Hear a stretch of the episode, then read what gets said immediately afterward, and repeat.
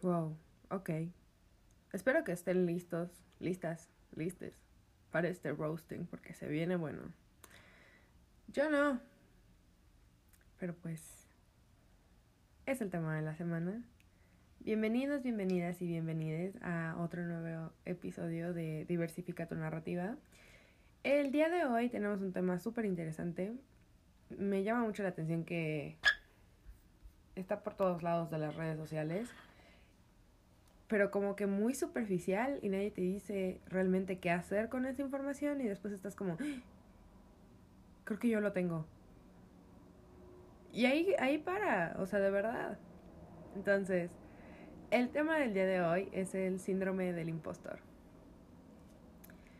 Y bueno, el síndrome del impostor se define como algún sentimiento de insuficiencia o sentimientos de insuficiencia que persisten incluso frente a información que nos indica lo contrario. ¿Alguna vez has pensado, no pertenezco aquí, no sé lo suficiente para estar aquí, necesito más formación antes de poder hacer eso, soy un fraude, me siento como un, un completo falso, falsa, falsa. honestamente ni siquiera es un gran logro refiriéndonos a cualquier éxito. Si hago una pregunta van a pensar que soy medio estúpido, estúpida, estúpide o fue suerte. Pues según los expertos, todo el mundo tiene reglas inconscientes en su cabeza sobre lo que significa ser competente. Estas reglas tienden a comenzar con debería, siempre o nunca. Y son estas reglas las que luego moldean nuestras experiencias y expectativas. Y es que en general el síndrome del impostor se refiere más bien a un ciclo. Este ciclo comienza cuando se nos presenta algún tipo de tarea o algún algo relacionados con un logro. Por ejemplo, alguna presentación en el trabajo, en la escuela, el primer día de, de empezar un nuevo trabajo, el primer día de una escuela, una entrevista de trabajo en algún lugar. Después, esta tarea o este task nos induce ansiedad en la mente y el cuerpo. Y es aquí donde podemos experimentar dudas sobre nosotros mismos, mismas, mismes, preocupaciones, miedo, y comenzamos a cuestionar nuestras habilidades.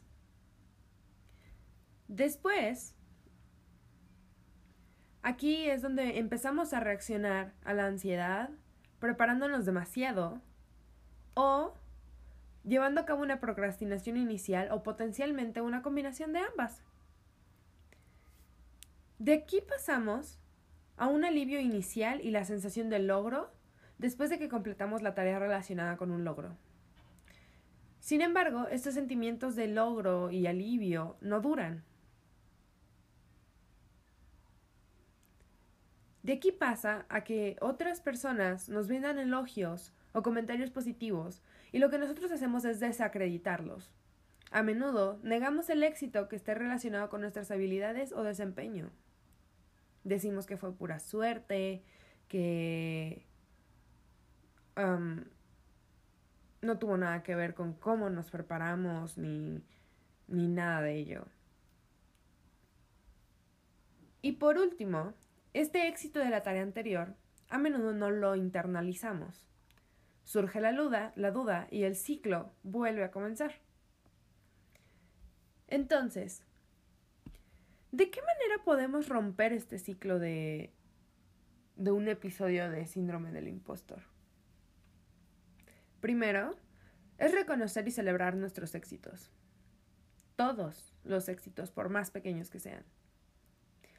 Cuando se presenta alguna tarea, debemos de tomarnos un momento para comprobar cómo nos sentimos ante esta tarea. Tomar nota de lo que estamos pensando, preguntándonos, ¿qué está pasando por mi mente? Pensar también si nos son útiles todo esto que estamos pensando, todos estos pensamientos. Evidentemente un poco más complicado es explorar los miedos subyacentes a esta tarea, si todo esto que estamos sintiendo en realidad es algún miedo subyacente.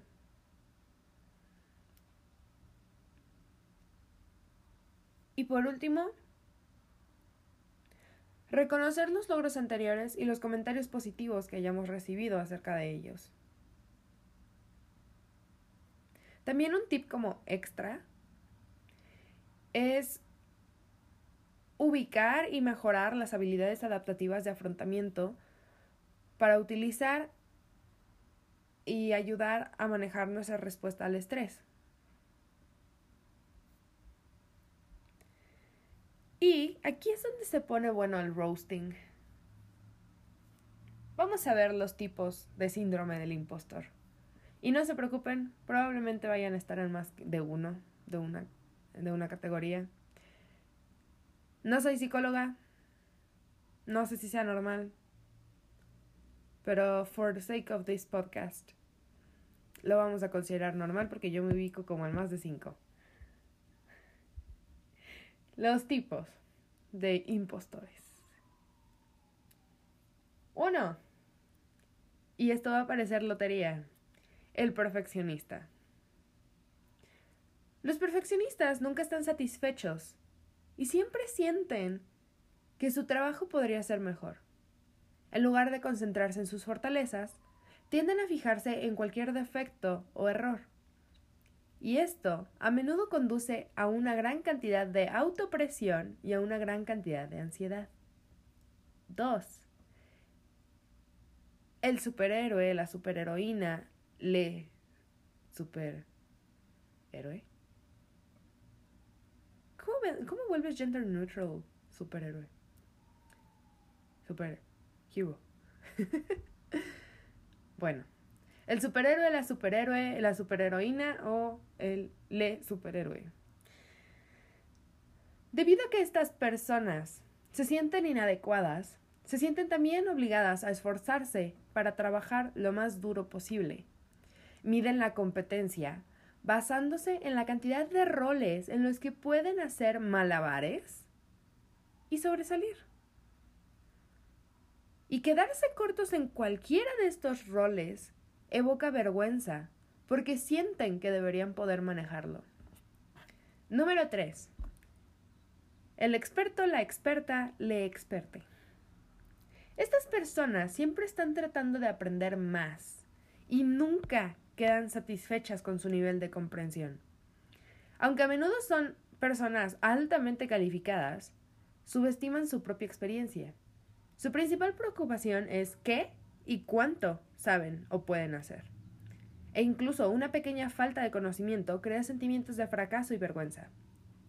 4. El genio natural, la genio natural, le genio natural.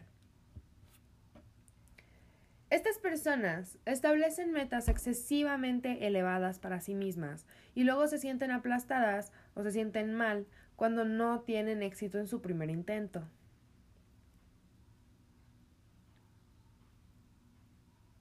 Me perdí la cuenta. Número 5. El solista, la solista, le soliste. Estas personas suelen ser súper individualistas y prefieren trabajar solas. La autoestima a menudo proviene de su productividad, por lo que a menudo rechazan las ofertas de ayuda. Suelen considerar que pedir ayuda es un signo de debilidad o incompetencia. Entonces, ya que se pudieron taguear a sí mismos, mismas, mismes, en alguno de los tipos de impostor, vamos a ver un poquito sobre las causas. Que son bastantes, la verdad, o sea. Son bastantes, pero son... No es algo freudiano, no es como, ay, te quedaste en tu etapa oral. No lo sé.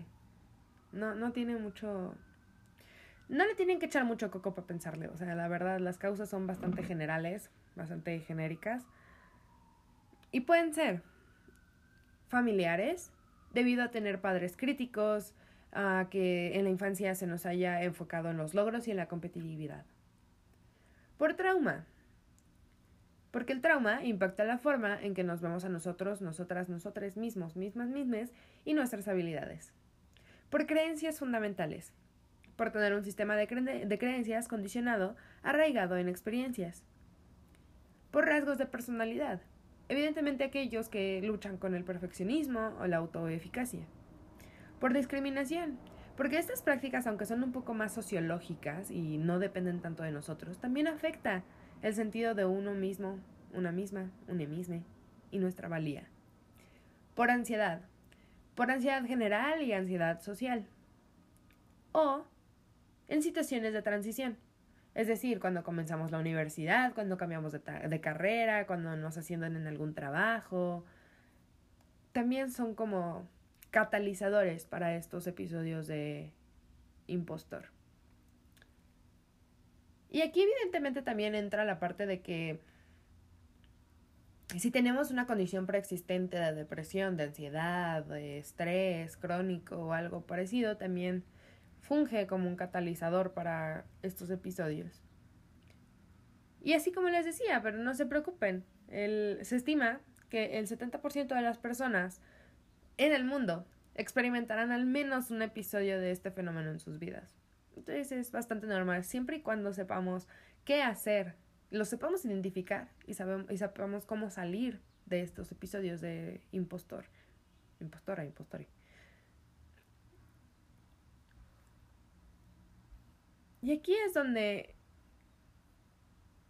ya casi terminamos, porque quisiera traer a la mesa el episodio de patrones psicológicos. Si no lo han escuchado, lo pueden escuchar en el podcast. No recuerdo bien qué episodio era, pero dice patrones psicológicos. Todo se reduce a eso, de verdad. O sea, nosotros tenemos, nosotros, nosotras, nosotros, tenemos una manera de enredar nuestros propios pensamientos y nuestras experiencias y nuestras expectativas de tal manera que forman patrones que conocemos y siempre nos quedemos subconscientemente quedar en donde estemos cómodos, cómodas o cómodes. Pero a veces eso no es tan sano. Y es entonces donde tenemos que romper con estos patrones psicológicos, de decir aunque no me sea cómodo, me está haciendo daño. Y entonces romper eh, estos, esta manera de pensar de nuestro subconsciente, meter a fuerza a nuestro consciente, a empezar a decir, así no es. De empezar a redirigir todos estos pensamientos que nos están haciendo daño. Y poder ser mejores personas para nosotros, nosotras, nosotres, mismos, mismas, mismas. Así que replantemos todo esto. Al inicio yo les decía, de si alguna vez han pensado no soy suficiente, si planteo una pregunta van a pensar que soy estúpida, estúpido, estúpide. Aquí es al final donde vamos a replantear. ¿Cómo vamos a empezar a redirigir estos pensamientos? Si nuestro subconsciente automáticamente va a preguntarnos, que va a decirnos que somos un fraude, nuestro consciente lo que tiene que hacer es replantear esa pregunta. Y es entonces donde tenemos que empezar a decir, valgo mucho, pertenezco aquí y merezco estar aquí. Decir, tener más educación o tener más información puede ser útil, pero no siempre es necesario. Poder celebrar todos y cada uno de nuestros éxitos. Tener muy consciente que el fracaso también es parte de la vida. Pensar que cuando nos equivocamos, los demás, aunque los sintamos que se avergüenzan de nosotros, nosotras, nosotres, pensar, pues deberían de saber que soy humano, humana, humane. Si queremos hacer una pregunta, también decir, tal vez alguien más tenga la misma pregunta. Puede que no lo sepa todo, pero sé mucho. Soy valiente por ponerme allá afuera. Soy lo suficientemente bueno, buena, buene. Period. Todo porque me sienta como una persona falsa no significa que lo sea. Me esforcé mucho en esto, así que no todo fue suerte. Y es bastante difícil, de verdad, y se los digo como first hand experience, de experiencia, el empezar a redireccionar todos estos pensamientos es bastante difícil. Y si en algún momento lo logro redireccionar por completo y dejar de lado mis mil impostores que me hacen dudar de mí misma. Ay, ¿qué es esa alarma? Este podcast será el primero en escucharlo, pero eh, evidentemente sí, pues es muy difícil, pero no es imposible.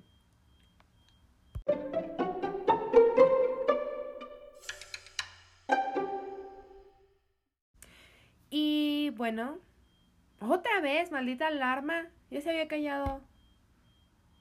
Mm, bueno, pues muchas gracias por estar conmigo. Otro episodio de Diversifica tu narrativa. Esperaré ya otra vez que no se me olvide grabar antes para poderlo subir a tiempo. Pero les quiero mucho a todos por escucharme. Y espero que estén bien, que estén sanos, sanas, sanes, que se estén cuidando mucho y que no les pegue tanto la seasonal depression.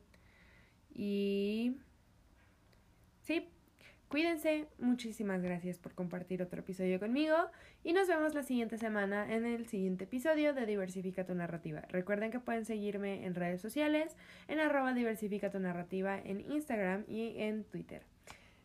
Bye.